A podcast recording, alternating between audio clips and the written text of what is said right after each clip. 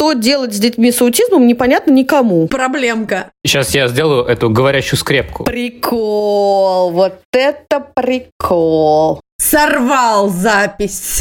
Спасибо. Ты сейчас растратишь запал. Как специалист, специалист, как без себе, без себе, спрошу тебя. Терапевт-поддорожник.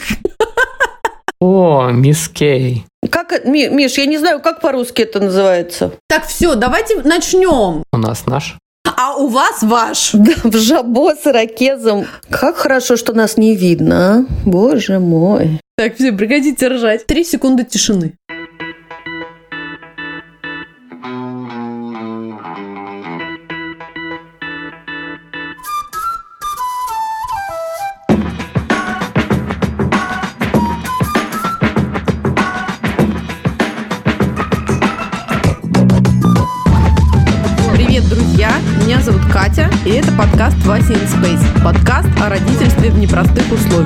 Меня зовут Миша. Мы родители троих детей. Старшая дочь Женя, младшая Тоня и у нашего среднего сына Василия расстройство аутистического спектра.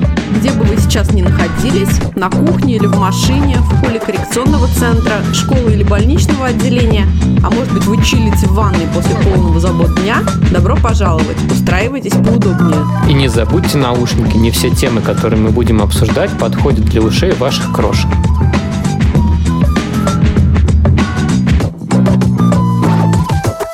Wasser ist Place. Начать хотелось бы с благодарности всем, кто недавно присоединился к нашему Patreon, ссылку на который вы можете найти в описании выпуска и в нашем инстаграм-аккаунте. Мы рады представить вам наших новых патронов Марину и Лену. Спасибо вам за поддержку. Сегодня у нас в подкасте первый гость. Ура! Не гость, а гостья. С нами пришла поговорить прекрасная Катя Крылова, наш друг, товарищ, поведенческий аналитик, а еще и мама троих детей. Ура! Катечка, привет! Ура!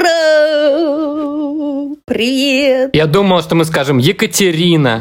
И так официально все как будто... Вот, а, а ты говоришь, Катечка, здорово. Давай, добавляй. Ну ладно. Да, я как-то, кстати, последнее время стала вдруг откуда-то Екатериной, потому что на работе хотят, чтобы я в школе, где я работаю, хотят, чтобы я официально везде подписывалась. Я подписываюсь теперь Екатериной. Мне кажется, впервые за все годы как-то уже при- Ага. примирилась с этим именем. А ты как раньше подписывалась? А раньше я подписывалась Катя. Катя. Окей. Катя. Экатерина. Мисс Кей, мы видим, у нас лично в зуме ты мисс Кей. Ничего не знаем. Да, мисс Кей. Фамилия Крайлова невозможно для запоминания. После последнего разговора, когда мы затронули тему прикладного анализа поведения, мы решили, что просто необходимо позвать человека, который сможет рассказать про эту тему изнутри. Что же это такое? Поможет родителям переварить все вообще сложные буквы и названия, да? Но, в общем, да, чтобы это был не, не представитель организации, а, а просто человек, который может рассказать про тему человеческим языком, будет обладать практическим опытом, огромным жизненным опытом. И как раз вот Катя такой человек. Это я. Да, это ты. Я, я, снова я. Это я. И это я. Это ты. Хорошо, я тот человек, который вам нужен. Что ж тут поделать можно? Ура, ура. Хорошо, ну смотрите, я хочу просто быстренько сказать, что я себя не чувствую таким экспертом, который может отвечать прям за весь поведенческий анализ. Но за себя, за себя расскажу. Да, слушай, а нам с тобой нужно сказать, наверное, какой-то, как это сказать, дисклеймер, да, что все мнения, которые будут высказываться дальше, являются мнениями частных лиц. Да, давайте будем высказывать мнения частные. Да. Вот, первое мнение, которое я хочу у тебя спросить. Да. Расскажи про себя. Ну вы же уже сказали, мать троих детей. А, да, ну, в общем, в данный момент я поведенческий аналитик по профессии своей. Работаю в школе для детей с аутизмом. А, живу в штате Мэриленд. По соседству с Катей с Мишей мы живем. Хочу начать с того, что я вот как-то всю свою жизнь ощущаю, что я случайно попала в эту всю заварушку, не собираясь никогда быть поведенческим аналитиком. В одиннадцатом классе никуда не хотела поступать. Никуда. У меня не было вообще никаких мечт. Мне хотелось только гулять, тусоваться. А маме было очень важно, чтобы я куда-нибудь поступила. А мне никуда не... Вообще мне было пофигу. И откуда-то взялся какой-то мамин приятель, который сказал, ой, как хорошо девочки на дефектологический факультет в МГУ, там такое хорошее гуманитарное образование, и очень просто поступить. Вот последняя фраза была просто идеальна. В точку. Такая, то, что надо. Беру. Да, в точку. Вот, и я, значит, подумала, поступать легко, образование гуманитарное, больше, чем вот слова гуманитарное образование, мне ничего не нужно было, и я пошла туда поступать, и почему-то он очень, он сам учился на сурдопедагогике, и он посоветовал сурдопедагогика прекрасный факультет. Пожалуйста, я туда поступила довольно легко. И стала там учиться.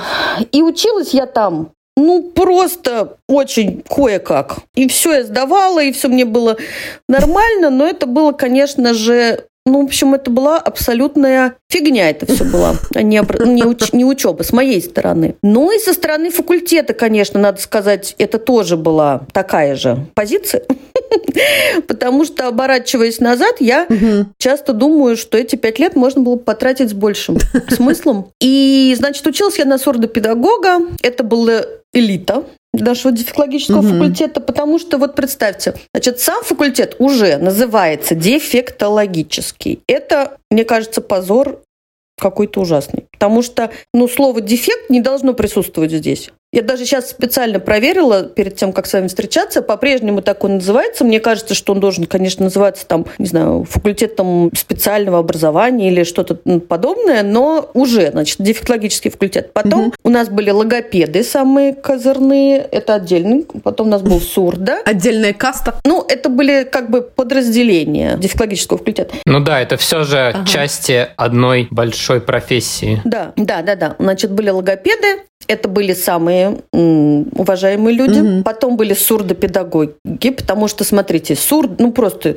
это обычные дети, только они глухие. Это как бы котировалось. Потом были тифло-педагоги, это те, кто занимался детьми слепыми. И дальше была вот такая для нас всегда загадочная группа, которая называлась, внимание, олигофренопедагоги. О боже. Ну вот. Я был к этому готов, я принял это. Ты был к этому готов, да? Вот. И это было, ну, ну как сказать, да. было не очень понятно, почему люди хотят пойти в такую профессию. И ее название довольно-таки ну, то есть вот вы в прошлом подкасте говорили, что слова имеют значение. Угу. И вот все эти слова, они нагружены какими-то дополнительными смыслами и коннотациями, которые никому не нужны. Вот. И вот что я из этого факультета вынесла. Ну, по сурдопедагогике есть очень много разных методик и очень много разработок. Но вот самую главную идею, которую я оттуда вынесла, и она меня всю жизнь как-то метафорически так преследует, она вот в чем заключалась. Что, может быть, вы думаете, что как как сурдопедагог я владею языком жестов.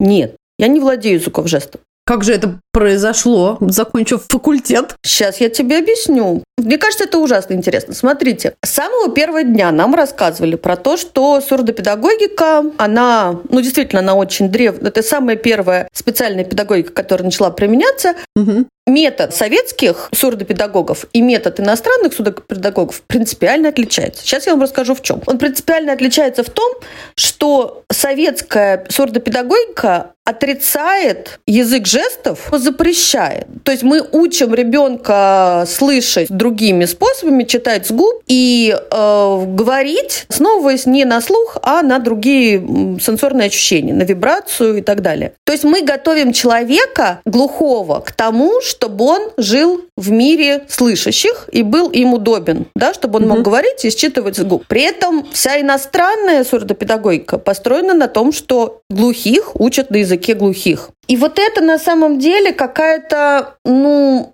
огромная разница вообще в подходах. Понятно. Эти угу. подходы принципиально различаются, да, мы берем человека с какими-то там ограниченными возможностями и пытаемся его пристроить в тот мир, в котором он будет потом жить, как бы с точки зрения большинства, да. чтобы он был угу. удобен. А другой подход – это опираться на то, что у него есть, на тот, на тот ресурс, который у него есть. И мне как-то это тогда еще, я помню, очень удивляло, что есть же возможность общаться с глухими на их языке. Почему мы не общаемся? Потому что тогда они потеряют мотивацию говорить и пытаться понять, и они будут говорить говорить только на языке жестов. На пятом курсе я пошла в такую частную маленькую школу для глухих детей работать. Это были какие-то 90 какие-то там годы, 97-й, что ли, год. Там я увидела вот гигантскую разницу. Вот смотрите, есть дети, родившиеся в семье слышащих, да, и чаще всего родители не знают, что делать с таким ребенком, они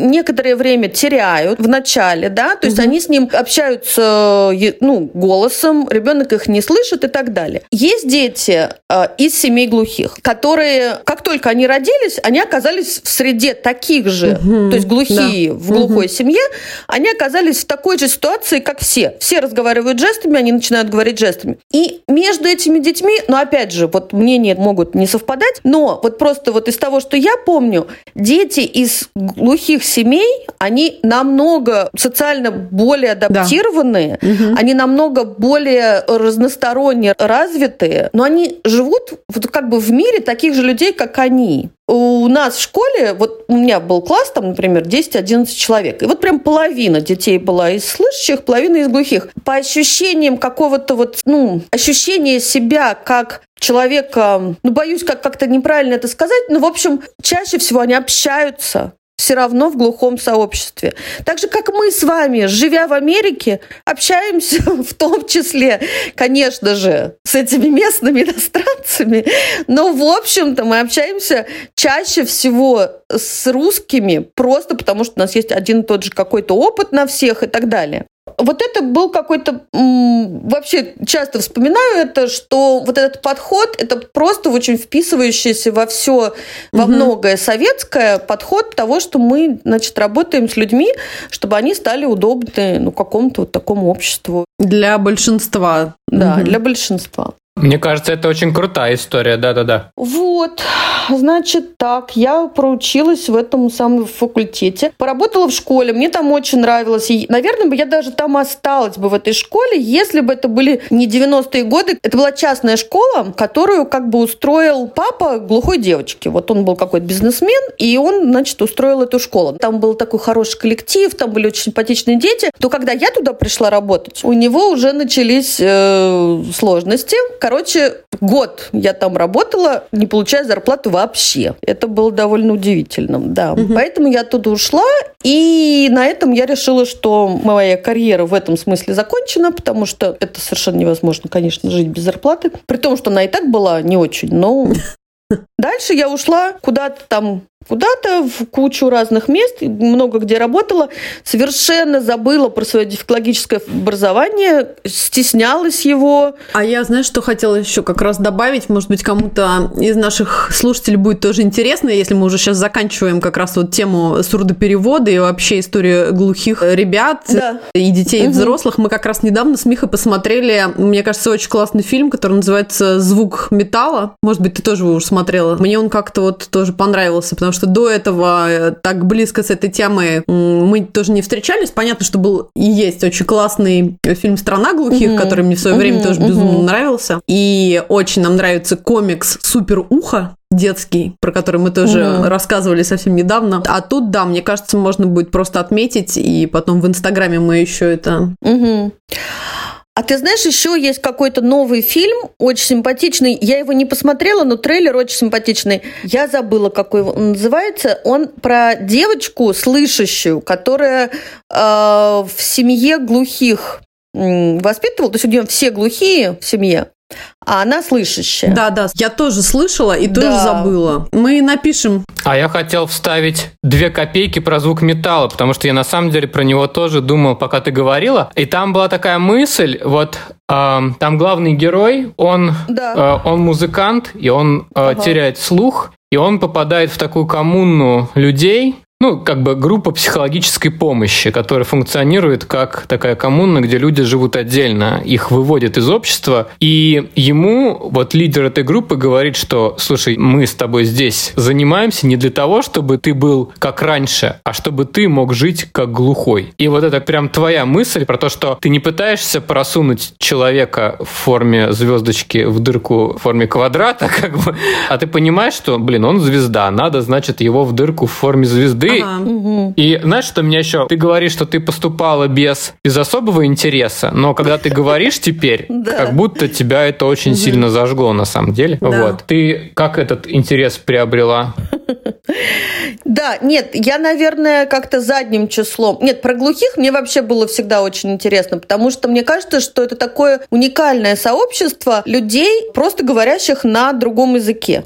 Да, то есть вообще нет, нет никаких отличий, кроме того, что мы можем научиться. Вот почему-то они вот живут на той же территории, что мы, но говорят на, друг, на, друг, на другом языке, и лег- довольно легко было бы ему научиться. Вот, а интерес я приобрела. Значит, я проволандалась очень много, где поработала, поработала, там во всяких международных организациях, кино я поработала, еще чем-то. В Америке вот мы пожили, училась я в университете здесь. В общем, чем-то я занималась, со- совершенно не собираясь возвращаться вообще к детям, быть педагогом. Мне совершенно этого не хотелось. И интерес у меня появился, когда мы вернулись в Москву и отдали Левочку в сад. Как он назывался? 1456? 65. 1465. Да, это наш был прекрасный детский садик. Он был маленький, там было так все чудесно. Мне жутко там нравилось, что там есть инклюзия. Мне бы казалось, что это просто совершенно замечательно. Там были дети моих друзей. Михаил там был с ирокезом. Мы тогда еще не дружили, но В жабо. в жабо с ирокезом и в черном платье, я помню еще что-то. Или какой-то, в общем, в хламиде в какой-то. Меня очень это потрясло и очень радовало. Сейчас мы узнаем подробности. Хорошо, что мои коллеги не слушают это сейчас. Они по-русски не понимают. Да, да, да. Мы, значит, отдали туда Леву, и я просто восхитилась, какое приятное место, государственный сад, и как там прекрасно и хорошо. В это время уже у нас уже была Зоечка, то есть двое детей у нас было, она была еще совсем маленькая, я там чем-то занималась, вот. И потом, вот у меня произошел такой перелом. Сад переехал на Таганку и очень сильно разросся. То есть сразу стало там из пяти групп, допустим, стало там, не знаю, ну сколько там, Миша, стало? 15, 12. да? Ну, в общем, Ну, много, да? в районе, да. Ага. Лева, значит, пошел в свою, вот продолжал свою группу, а Зоя пошла, первый раз пошла в сад. И стало понятно, что, несмотря на то, что вот, ну, Миша, кстати, уже тогда ирокез перестал носить, и все стало так вот размываться, и появилось очень много людей, которые мне совсем не нравились. Ну, просто от того, что сад стал большой, нужно было набрать какое-то количество воспитателей, и набрались такие вот самые обычные, Мгм. довольно-таки советские. То есть было такое разделение. Были молодые всякие там, еще вот из 1465 и какие-то их друзья, Ага. а Мгм. были, ну, просто, ну, классика Классика борща. да, детского сада. И меня почему-то это так как-то расстроило тогда. И тогда у меня как-то совсем был какой-то перерыв в работе, не было понятно, чем мне бы заняться. Я подумала, блин, пойду воспитателем. Вот разбавлю эту, Да. вот этих женщин. И пошла туда просто воспитателем. Это был, честно говоря, довольно-таки чудовищный опыт, потому что вот это все очень просто тяжело. И я помню, что я вот так вот держала в руках колготки чьи-то, и мне хотелось, я знала, как хорошо могла бы я применить сейчас эти колготки, и подумала, все, пора уходить уже. И тут я вспомнила, а, у меня же есть дефектологическое образование, из которого я не вынесла ничего вообще, но оно у меня есть, то есть корочка у меня есть. И я пошла к нашей заведующей и сказала, вот, наверное, могу и дефектологом я быть с таким же успехом, как воспитателем. Меня взяли. И пошла я в лекотеку, где занимались дети с особенностями, которых было еще как бы рано вводить в инклюзивные, ну, в инклюзию, да, то есть они еще не были готовы к группе, к обычной. И вот там было очень классно. Там были все свои, такие вот увлеченные, очень какие-то своим делом горящие. Ага. Понимающие, зачем они здесь и что вообще да, надо делать. Да, да, да. Но тут оказалось все-таки, что, несмотря на то, что они все понимающие и классные, все равно, что делать с детьми с аутизмом, непонятно никому. Ага. Там были вот эти вот прекрасные люди, дефектологи и логопеды. Мгм. И как бы логопедам более-менее было понятно, что делать с точки зрения логопеда. Но с точки зрения вот вообще всего никто не В понимает. первую очередь, да, за что хвататься, с чего вообще начинать.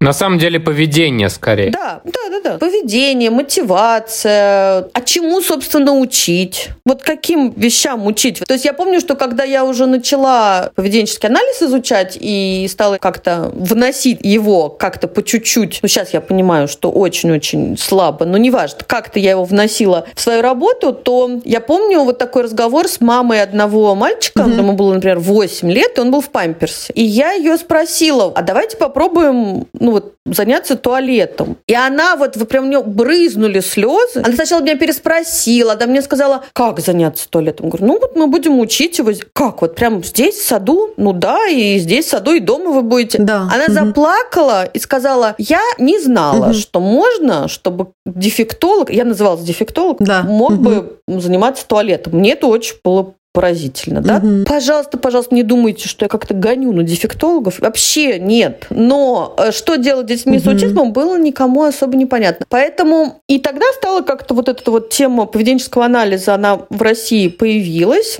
И я пошла на курс вот к Ольге Шповалой, самый первый ее курс, и стала учиться. И вот тогда мне стало интересно. Вот в отличие от того, как я училась в юности, мне стало очень интересно, хотелось все применять, и мне казалось, что все стало получаться. Слушай, ну к этому моменту ты же уже была и мама уже многодетная, и вообще как ты со всем этим справлялась? Да, Или вот- наоборот тебе это как-то давало, знаешь, какого-то тоже жару? Да. И, знаешь, сюда же сразу хотела спросить такой родительский вопрос. Знаешь, как очень часто бывает, что вот если педагог молодой и бездетный, ему как будто бы меньше доверия и опыта, как бы, да, вот этого родительского у него нет. Мгм. Что вообще про это думаешь? Ты согласна с такой позицией, что круче найти спеца, Мгм. который молодой, бодрый и горит, или человека, который сам родитель, и какие-то Мгм. вещи вот ему не надо объяснить? Вот это очень сложно. То есть я знаю таких классных молодых бездетных. Ага. Вот если я себя сравниваю, молодую бездетную, и себя детную, то лучше бы было прийти Ага. ко мне Мгм. уже к детной. То есть у меня в юности не было вообще никакого ни терпения, ни понимания, ни... Вообще мне дети были абсолютно неинтересны. Мне казалось, что это, ну, какой-то вообще непонятно, зачем они нужны. Вот, поэтому тут, конечно, так не угадаешь. Знаешь, вот в чем? Возьмем этих несчастных молодых, горящих, бездетных. Как им везет вообще? Счастливых, наоборот, да.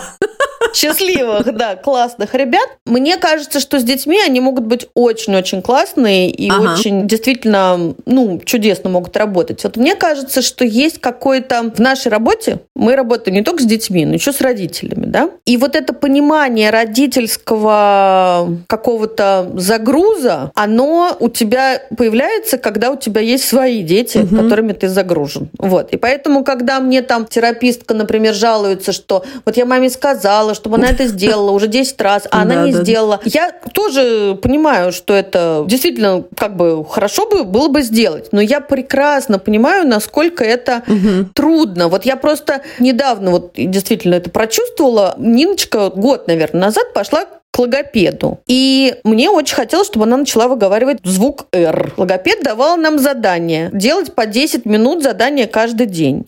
Про них я вспоминала ровно накануне и говорила, Нина, если тебя она спросит, делал ли ты задание, то ты скажи, что ты делала. Говорила я Нине, но это же вообще куку. Ну, Срочно! почему я хочу, чтобы она говорила «р»? Я плачу деньги за это. Идеально, да? И говорю, Ниночка, только скажи, что мы делали упражнения, потому что мне стыдно.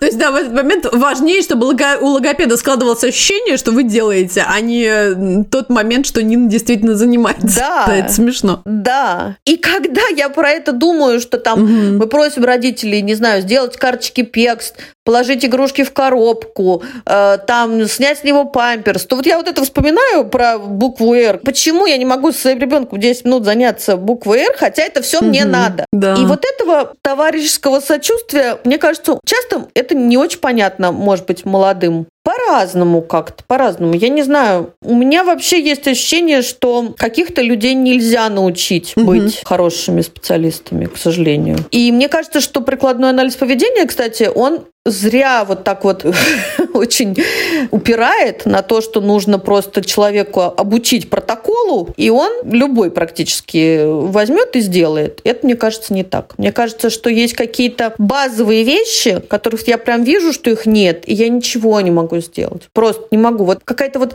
быстрота реакции, еще что-то. Это, это вообще, это, это самое трудное для меня было, когда я вот тренировала молодых как бы терапистов, вот просто я вижу, что человек не может, и это угу, грустно угу. как. Да, у меня были мои собственные дети.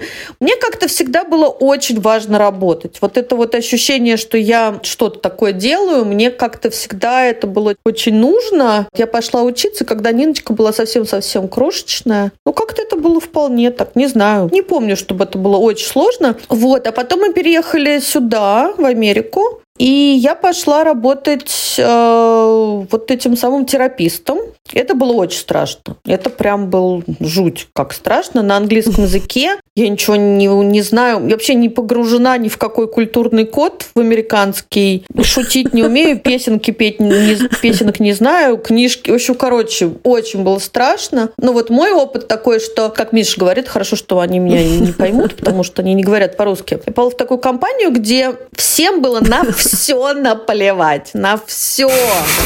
Главное, чтобы вот эта вот наша начальница, это была ее частная такая компания. Это было первое интервью, на которое я попала, и они меня взяли. И я пошла. Просто потому что было близко от дома, и начальница была такая веселая тетка. Но оказалось, что она очень веселая, и она даже доктор, то есть она BCBD, но она такая пофигистка. Меня взяли на работу, значит, нужно было закончить какой-то курс 40 часов прослушать, я его прослушала. Я уже закончила свои, вот этот свой курс у, у Шповаловой, вот этот вот BCABA, но я вообще не понимаю, вот это настолько по-другому все теоретически выглядит, чем практически, что я совсем не знала, что нужно делать. И вдруг эта женщина провела меня к клиенту и оставила там, и сказала, работай. Хорошо. Ну, там, понятно, первая сессия, просто мы должны были подружиться. Это был мой первый самый клиент, ему было 11 лет, он был такой очень мальчик, прекрасно говорил, рассуждал, все было хорошо. У него была такая проблема, что у него были такие очень-очень сильные истерики, когда он что-то не хотел делать.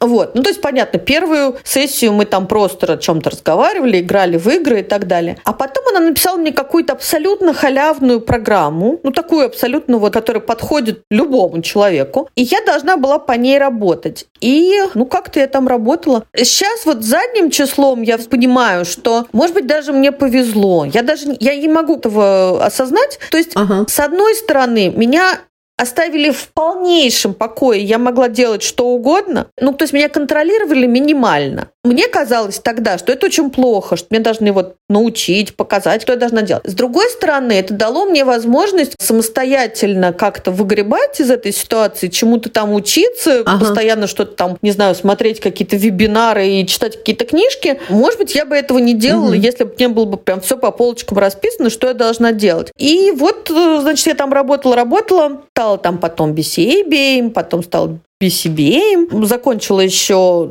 кусок как бы недостающий от BCA к BCB. Закончила вот Florida Institute of э, Technology. С тех пор, где твои основные профессиональные интересы? Ну, то есть, что ты для себя определила как свой основной интерес? И где ты сейчас работаешь? Кто твои клиенты? Как устроена твоя работа сейчас вообще? Я работала в компании, которая предоставляла услуги поведенческого анализа через страховку это такой самый распространенный вариант получения аботерапии вот в Америке. Последняя моя должность была BCBA, то есть я писала программы, супервизировала терапевтов, которые эти программы выполняли, или сама тоже их выполняла. Это достаточно структурированная работа, то есть у меня был старший BCBA, к которому я могла обратиться э, за помощью.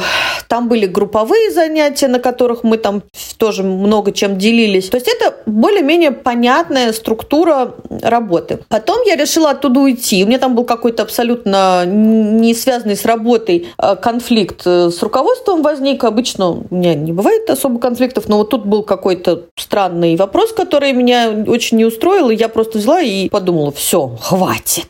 уйду. Вот, и ушла от них, просто вообще сказала, ну, все, вот я ухожу через две недели, и пошла искать работу. И работы было довольно много, это все еще было до пандемии, и она была очень похожа вся, вот, вот, то есть я могла пойти в очень похожую компанию, одинаковые условия, примерно одинаковая зарплата и так далее. Непонятно же, с кем вот ты будешь работать, да, то есть вот именно с коллегами. И мне тогда очень хотелось как-то не торопиться и выбрать место, где бы мне было хорошо. А в школе я до этого работала очень мало, как бы нас иногда с клиентом звали работать в школу, и, в общем, это была такая немножко странная всегда работа. И я вдруг увидела объявление, что хотят они BCBA в школу, и решила попробовать, пошла туда. И мне так понравились эти тетеньки, которые меня интервьюировали. Это была директор школы и директор по образованию. Они были какие-то такие классные, такие веселые, такие какие-то вот довольные жизнью и все такое. И они мне сказали, у нас в школе нет никакой аботерапии вообще. То есть я, я-то ожидала, что это поведенческая такая школа, и я туда приду, и, и встроюсь в какую-то систему уже имеющуюся. А они говорят, у нас ничего нет, ага. мы вот тебя хотим взять, чтобы ты нам наладила. И я как-то так удивилась, и это так тоже, опять же, было немножко созвучно вот с тем, как я начинала. То есть начинала я же тоже с того, что мне просто привели и сказали, а вот делай, что хочешь. Еще есть такая вот манера частая. Все как бы делают вид, что они делают вид, что они считают, что я знаю, что я буду делать, а я делаю вид, что я тоже знаю, что я буду. И мы все так немножко делаем вид. Вызов. Новый вызов. Да-да-да. А эти тетеньки, они вообще никакого вида не делали. Вот сейчас расскажу, значит, что это за школа. Значит, эта школа, она называется частная, но она нон-профит, то есть она не коммерческая школа. Значит, как устроено э, попадание в эту школу и вообще почему они существуют, эти школы, такие школы? Значит, вот каждому ребенку положена школа по месту жительства. Или по месту парковки автомобиля, если человек живет в машине. Или по месту шелтера, в котором... То есть любому человеку, бездомному, каждому положена школа. А в этой школе может не быть ресурса для такого ребенка с аутизмом, с тяжелым каким-то поведением. Тогда школа собирает встречу и говорит, мы с ребенком не справляемся. Угу. Родители предлагают на выбор школы, у которых есть ресурс, есть специалисты. Его туда отправляют. Он там поучится сколько-то, полгода, угу. год. Они говорят, мы с ним не справляемся. У нас не хватает на него ресурсов, потому что его поведение такое тяжелое, что мы не можем с ним справляться. Тогда собирается встреча, и этого ребенка перенаправляют в другую похожую школу. А это все государственные школы, да? В другую государственную школу. А он там еще некоторое время находится.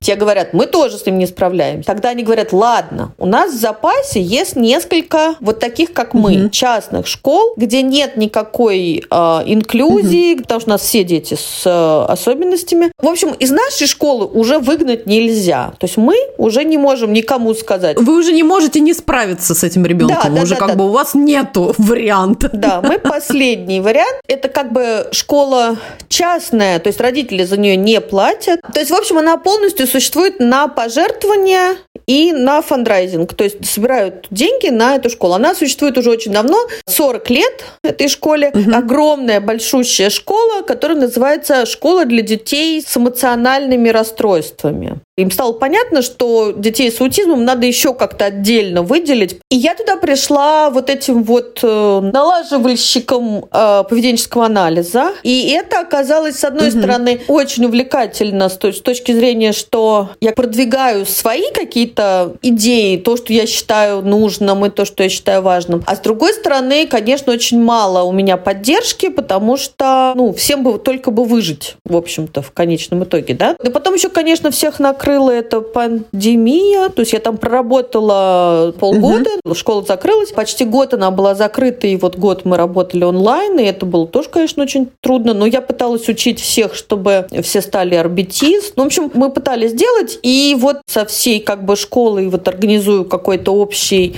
систему поощрений, чего-то еще. Но, в общем-то, я работаю точечно. Вот если есть какой-то ребенок, с которым прям совсем не справится, то я туда. и 2-3 недели плотно работаю с ним и с его командой. Потом он немножко улучшается, другой ребенок выходит из берегов, тогда я туда. Вот.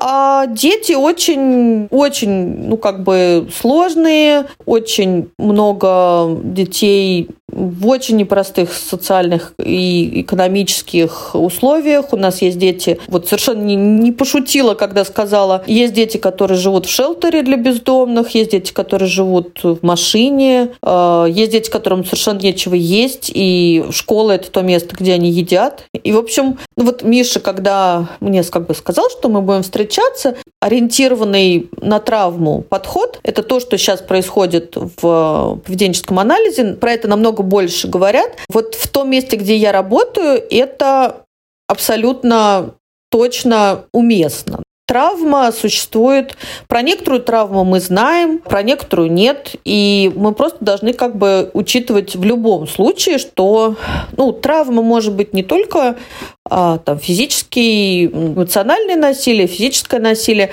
То есть мы как бы ориентируемся на то, что каждый ребенок каким-то образом травмированный, и это приводит к тому, что мы не можем применять какие-то... Вообще в школе, кстати, все совершенно по-другому. Ты не можешь применять никакое гашение, Миша сейчас, может, знает, про что я говорю. Вы только поясняйте и какие-то более простые человеческие слова тоже употребляйте, чтобы родители понимали, про что мы. Сейчас я сделаю эту говорящую скрепку. То есть самое простое поведение может быть привлечение внимания, может быть получение желаемого объекта, может быть избегание чего-то или получение удовольствия от самого поведения. Это самая грубая, совсем очень грубая история. Каждое поведение для чего-то происходит, мы, как поведенческие аналитики, идентифицируем функцию. Да, да, да. То есть у меня с этой школой э, тоже произошел какой-то, ну, переосмысление вот того, как мы применяем поведенческий анализ. Есть такая одна из методик очень распространенная, это то, что мы как бы сначала проводим функциональный анализ поведения, да, то есть мы пытаемся понять, какая у поведения функция. То есть мы наблюдаем и делаем определенные экспериментальные вещи и смотрим, как бы, зачем вообще это поведение ребенку нужно, что он от него него получает. Угу. То есть каждое поведение для чего-то происходит. У человека есть опыт, что это поведение в прошлом приносило вот эту пользу. Например, избегание, да, то есть, например, тебе говорят, садись, занимайся, а ты говоришь, ой, сейчас в туалет схожу, и уходишь на полчаса, и вот ты на полчаса позже стал заниматься, да, вот, и просто несколько раз попробовал, получилось, можно его променять. Ну, это какой-то довольно тупой пример, но, в общем, этих функций у поведений всего несколько. И вот э, один из способов работы с этим поведением достаточно такой быстрый. Когда я работала один на один с ребенком, это был, ну, как бы более-менее универсальный способ, да, то есть мы учим ребенка какому-то альтернативному поведению, например, отпроситься в туалет. Или, например, сначала сделать 5 минут задания, а потом пойти в туалет. А вот то поведение, которое было, которое мы считаем нежелательным, мы его ставим на так называемое гашение. То есть мы перестаем давать вот это вот подкрепление, которое было раньше, и в общем, у меня такие сложные теперь отношения с этим, с этим гашением, а, потому что в школе ты его никак не можешь применять. У тебя еще 8 человек таких же рядом сидит, у тебя ограниченное количество специалистов, и если ты сейчас собираешься пройти через вот эту вот вспышку поведения, то ты через нее не пройдешь. А потом еще это дети более взрослые, им не 3, не 5 лет, да, то есть у нас дети от 5 э, до 13 лет очень сильные, многие больше меня ростом и весом, и к этому сложно даже подступиться, да, то есть всем намного легче просто отступить. Но просто отступить это недостаточно, да, потому что тогда это поведение, оно как бы просто, ну, остается и никуда оно не девается. Поэтому вот то, что я вижу как самое прекрасное вот в мире поведенческого анализа, это вот этот самый травмоориентированный подход, который говорит о том, что мы ни в коем случае ребенка не доводим до состояния состояние, чтобы ему приходилось выгрызть то, что ему надо, да, из тебя. Собственно, то, что делает доктор Хенли, тренинг, основанный на навыках. То есть мы начинаем с того, что находим ту точку, в которой ребенку очень хорошо, и начинаем ага. из нее только работать. Но как только мы доходим до вдруг проблемного поведения, оно возникает, то мы его сразу удовлетворяем. То есть мы сразу отступаем. Угу. И это такой какой-то ну, я просто так вот счастлива, что я это нашла, потому что мне кажется, что я всегда это интуитивно этого хотела, и я это нашла, и я это сейчас применяю и в работе, и в школе. И в школе это угу. супер уместно, потому что этому легко научить э, людей, которые там работают у меня в школе. И вот это моя, конечно, основная зона интереса, вот чем занимается доктор Хенли. У него есть такое слово в его обучающих классах как телегеничность. Это значит, что ты готов свою сессию показать по телевизору, да, или там, ну, чтобы ее кто-то снял и показал в интернете. И тебе будет за нее не стыдно. Вообще ты не будешь там ни капельки оправдываться, что ты делал там, почему ребенок у тебя кричит, а ты сидишь, смотришь в сторону. Хотя ты это можешь объяснить, но это должно быть понятно любому человеку. Очень круто. Слушай, а ты же еще помогаешь и российским специалистам, наверное, не только московским, а может быть, расскажешь, да, еще немножко про это, чтобы мы как раз, может быть, исходя исходя тогда из этого рассказа, подкинули бы родителям какие-то мысли и идеи, начинать с чего, может быть, или какие-то просто общие практические советы или рекомендации, куда обращаться или что-то такое? Да, я э, консультировала вот до недавнего времени тех, кто готовится сдавать этот экзамен на BCBA. Это были московские угу. и вот воронежские специалисты. Сейчас я как-то перестала этим заниматься, потому что я работаю пять дней в неделю. Просто нужно какой-то выбор делать в сторону там семьи и какого-то, хоть какого-то work-life balance. вот. Но что я хочу сказать? Мне кажется, в России есть совершенно замечательные, увлеченные специалисты. И это вообще не зависит ни от России, ни от Америки, ни от чего. Очень просто. Есть хорошие специалисты, а есть плохие. Вот просто плохие. Как нам разобраться? Или только методом тыка и собственного опыта? Да, мне кажется, что родителю нужно очень бороться за то, чтобы те методы, которые к ребенку применяют, и то, как с ребенком общаются, родителя бы устраивало. Да? Угу. Я очень хорошо понимаю, что бывают очень разные родители, бывают очень разные специалисты. Иногда вот эта вот тема родительская специалистских взаимоотношений, она, она очень сложная, но все-таки она всегда лежит угу. в основном на специалисте. Бывают, ну правда, бывают очень трудные родители, которые совсем не участвуют в процессе, да, или которые там угу. всегда против того, что ты предлагаешь. Такое бывает. Но если вы не такой родитель, не знаю, как сказать, я просто считаю, что э, надо находить своего обязательно специалиста, пока вот он тебе не понравится, правда, потому что угу. бывает очень все плохо. Во-первых, я просто очень настаиваю, чтобы родители присутствовали на занятиях. Вот если вам говорят, что давайте вы все-таки выйдете, потому что без вас ребенок ведет себя лучше. Нет, это не, это не так. Это, ну, ребенок с вами живет 24 часа, а этот человек с ним занимается 2 часа. И хорошо, ну пусть он сначала плохо себя ведет при мне, а потом будет получше, а потом вы, вы научите его как раз при угу, мне, да. потому что я угу. с ним живу. Это мой ребенок. Кстати, ну я бы тоже очень хотела, чтобы родители выходили с сессии, потому что тогда я могу и в телефон заглянуть. А, Катечка, мне кажется, еще некоторые родители хотят иногда сами выйти, наверное, и отдохнуть. Да, что бы ты посоветовала? Какое-то время просто первое походить или время от времени делать вот такие встречи?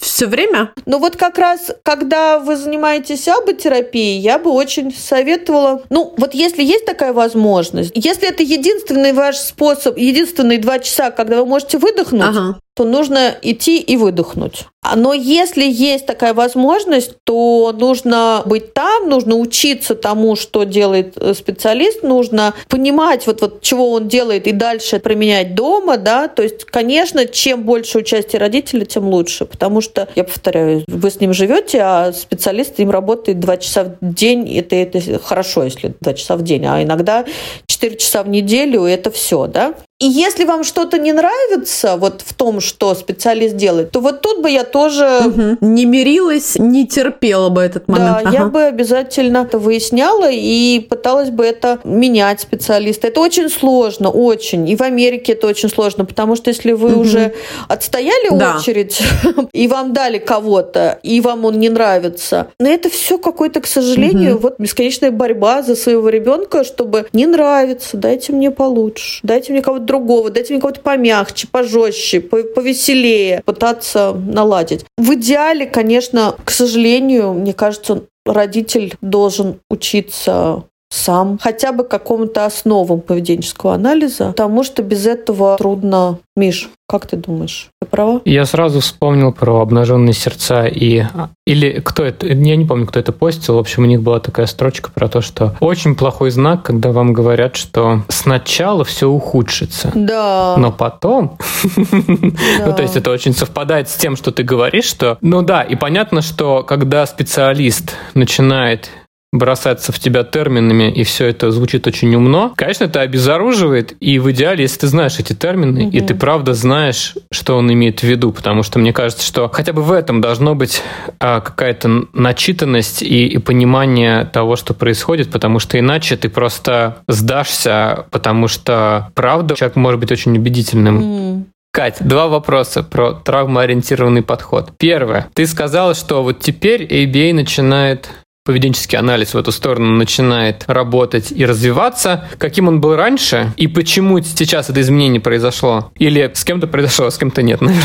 Вот. И что это значит для родителей, то есть, значит ли это, что нельзя переждать истерику и потом закончить требования и потом дать то, что хочет ребенок, например? Что это значит для каждого конкретно, для каждой мамы, для каждого папы? Я бы не сказала, что теперь нельзя. Я думаю, что произошло примерно следующее. То есть, когда мы защищаем поведенческий анализ от нападок, да, то есть вот э, когда, ну, есть какие-то устоявшиеся мифы про поведенческий анализ, что это очень жесткая система, что это очень там система построенная часто на наказаниях, про то, что она, ну, просто люди вот как-то бросаются такой фразой, мне кажется, не очень понимаю, что это, что она делает из детей роботов, там еще что-то. Есть какие-то... Дрессура, да, еще такое обычно Дрессура, да-да-да, дрессура, за конфетку работают, вот это все. Мы начинаем защищать поведенческий анализ и говорить, смотрите, вот был поведенческий анализ там давным-давно, Лавас использовал наказание, дрессуру, Лавас классно все придумал нам. 40 часов там сказал, что нужно заниматься. С тех пор все хотят заниматься 40 часов, только это невозможно. И вот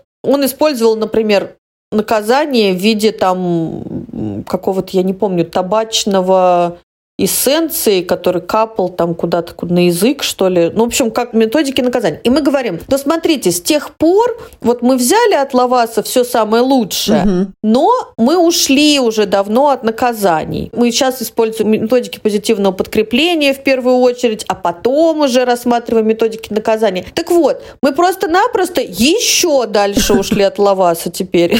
То есть мы вот как бы от него ушли на какое-то время и, угу. и сказали, ну вот мы вот здесь находимся. А потом мы взяли и поняли, что здесь тоже недостаточно еще находиться. Нам еще надо подвинуться, потому что есть теперь, ну как бы вот методики, которые ну, Хенли, ну просто он, он создал какую-то прекраснейшую, понятную систему. Так, а подождите, давайте опять говорящую скрепку. Давайте просто коротенько. Хенли. Кто? Я представьте, что да, я мать, которая вообще, я только слышу Хенли. Кто, кто такой Хенли? Познакомьте меня с ним. Да, значит, Хенли, есть такой поведенческий аналитик, доктор наук Грегори Хенли. Он э, не то чтобы создал свою методику, он просто взял те методики, которые уже были, и как бы их, ну, уплотнил в такую программу работы со сложным поведением. Ну, как бы вот он взял одну конкретную методику, а именно... Э, Тренинг функциональной коммуникации. Да, тренинг функциональной коммуникации, и превратил его в такую вот систему. Главная его идея в том, что любое проблемное поведение у ребенка – это ошибка обучения какая-то произошла. Угу. У меня, например, есть в школе мальчик с аутизмом, не говорящий совсем и очень плохо пользующийся. У него есть прибор, но он не очень хорошо им пользуется. Так вот, у него вообще нет проблемных поведений. Но я не знаю, как так. Вот он, он нигде не ошибся в жизни, его родители нигде не ошибся. Никто никогда не ошибся.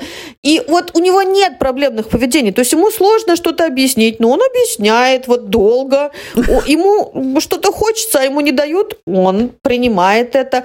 То есть, и вот Хенли говорит, что любое проблемное поведение – это как какая-то ошибка. Это не то, что значит, что кто-то виноват, а просто так сложились обстоятельства, что несколько раз подряд получилось с помощью вот там крика или удара или какого-то чего-то еще, получилось сделать то, что хотел.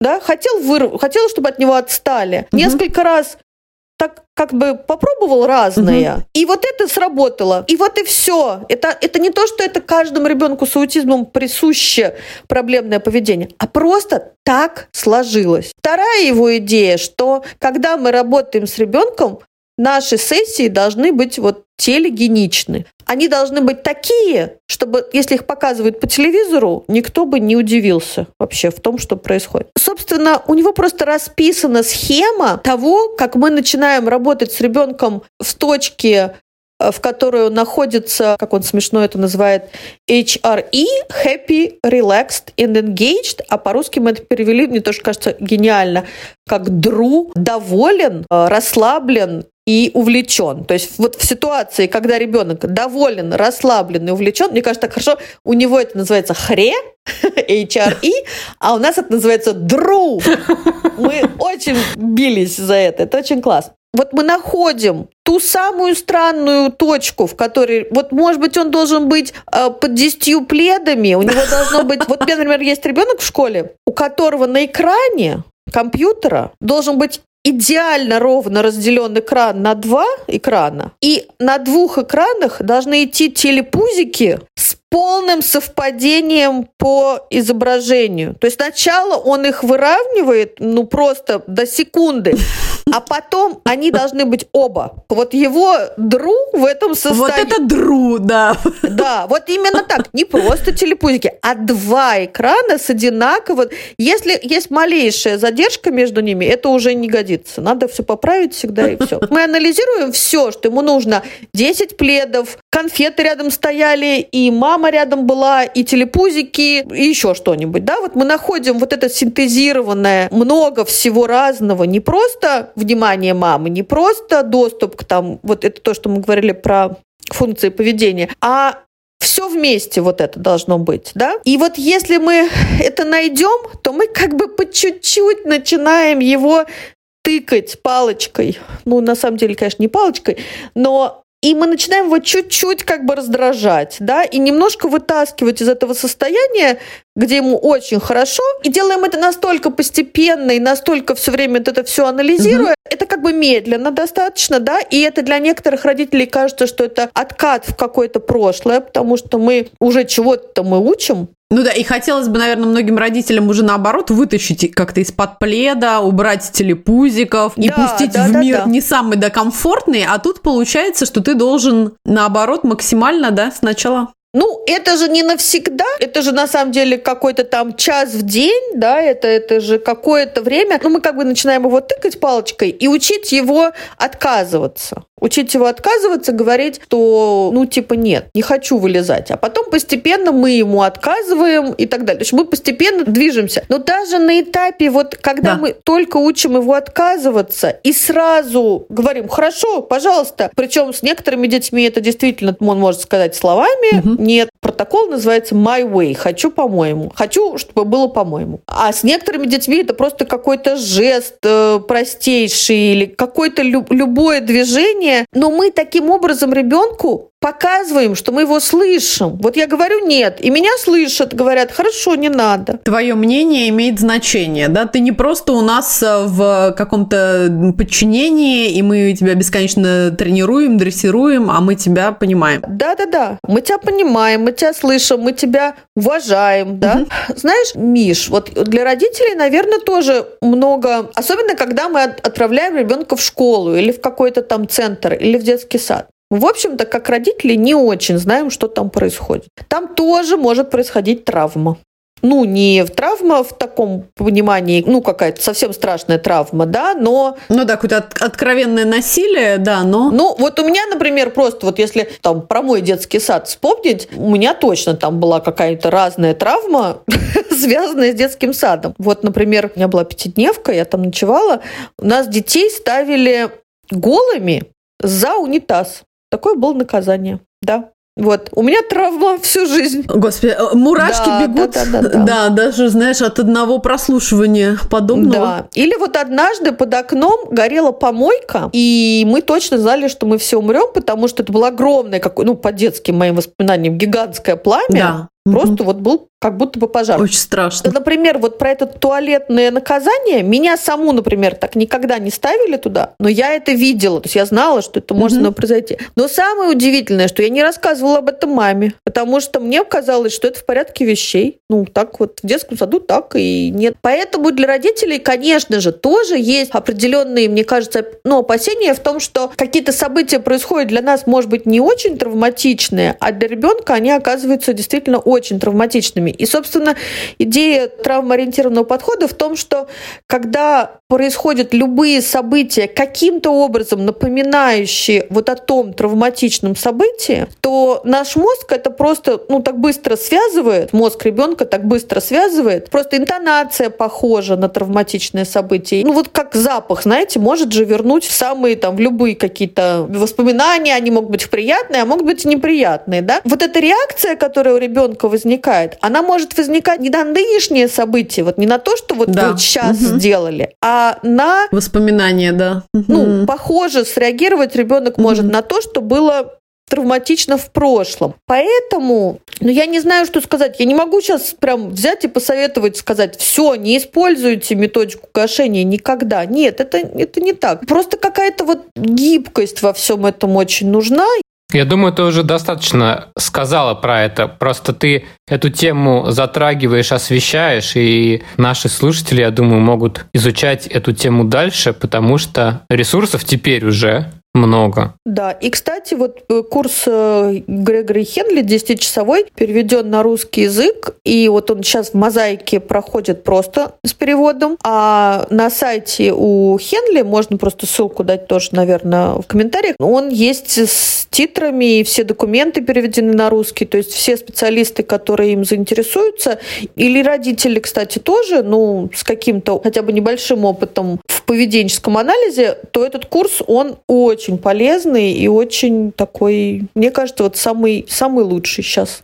Но как бы недостаточно сказать, что мы просто становимся более эмпатичны, что мы сочувствуем ребенку. Этого недостаточно. Нужно обязательно все-таки его чему-то учить, потому что если мы просто будем эмпатичны, то есть дети, которые ничему не научатся. Одна сторона это наша эмпатия, наше сочувствие и вообще какой-то э, mothering такой, как бы более по-мамски так себя вести, да, то есть быть больше такой мамочкой такой. Материнская любовь и забот. Да-да-да. Но при этом у него прописано, что прям по шагам, что мы его учим, учим, учим, просто с большей эмпатией. И с другой точки начинаем. Из точки, где мы находим, когда ему очень хорошо. Даже если это хорошо, очень странно. И мы это на этом этапе принимаем, эту странность и все прочее. Это прекрасно. Мне кажется, да, это чудесное завершение выпуска. Какие-то супер важные, мне кажется, истории и слова, и вообще супер полезно, да, и для всех специалистов, и для родителей. Причем, мне кажется, даже для родителей совершенно нормотипичных детей это очень круто послушать тоже. Вот, Кать, спасибо тебе огромное. Спасибо вам. Друзья, спасибо за то, что были с нами. Не забудьте подписаться на наш подкаст и оставить отзыв на вашей подкаст-платформе или в Инстаграм. Мы будем выходить раз в две недели. Пожалуйста, задавайте ваши вопросы, присылайте темы или просто оставляйте комментарии. Всегда рады вашим лайкам, шерам. Ваша поддержка очень важна для нас. Присоединяйтесь к нашему Patreon. Под скриптум идеи, которые Катя дополнила после того, как выключила свой диктофон. Самое важное, что хотелось бы сказать молодым специалистам и даже не молодым специалистам. Всегда продолжайте обучение, это номер один. И номер два, как только чувствуете в себе равнодушие, сразу надо что-то менять. Либо свое окружение, либо организацию, где вы работаете, либо подход, в котором вы работаете. Ни в коем случае не поддавайтесь этому заразному чувству безразличия. Bus is space. Класс! Ура! Мы супер лайк... э, рады вашим лайкам. И тут должны такие лайки быть. Вау-вау-вау! Лайки! Спасибо. Спасибо, что живой. Мих, извини, у тебя опять там заорал Антонин на фоне.